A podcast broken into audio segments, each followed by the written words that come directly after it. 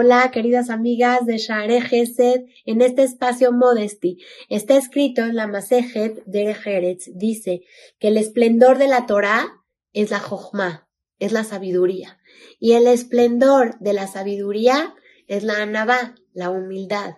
Y el esplendor, lo más bonito, lo mejor de la humildad es la ira, es el temor.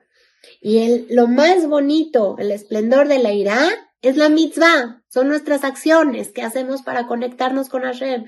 Y el esplendor de nuestras acciones, amigas, dice, es nuestro tzniut.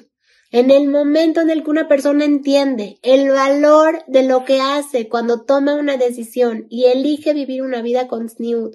En el día a día tenemos muchas decisiones, pero que sepamos que el elegir una opción de tzniut es elegir una de las categorías más elevadas a las que puede llegar una persona. Es elegir el esplendor de la Torah, de la Jochma, de la Navá, de la humildad, del temor, de la mitzvah y llegar a esta parte tan, tan elevada que es vivir una vida de tzniut. Y así es como entendemos que el tzniut es la corona de Ruhaniut, es la corona de espiritualidad de la persona, es la forma en la que la persona elige vivir esta vida. La persona, podemos hacer muchas acciones, podemos hacer muchas cosas en nuestro día a día, pero el tzniut es la forma en la que coronamos esas acciones que hacemos, es la forma de calidad en la que nosotros realizamos nuestras acciones. Y que sepamos que el tzniut es tanto para hombres como para mujeres. Y es así como viene la Masejet y nos dice uno de los niveles más elevados a los que puede llegar la persona, donde saca el esplendor, el brillo, donde pule lo mejor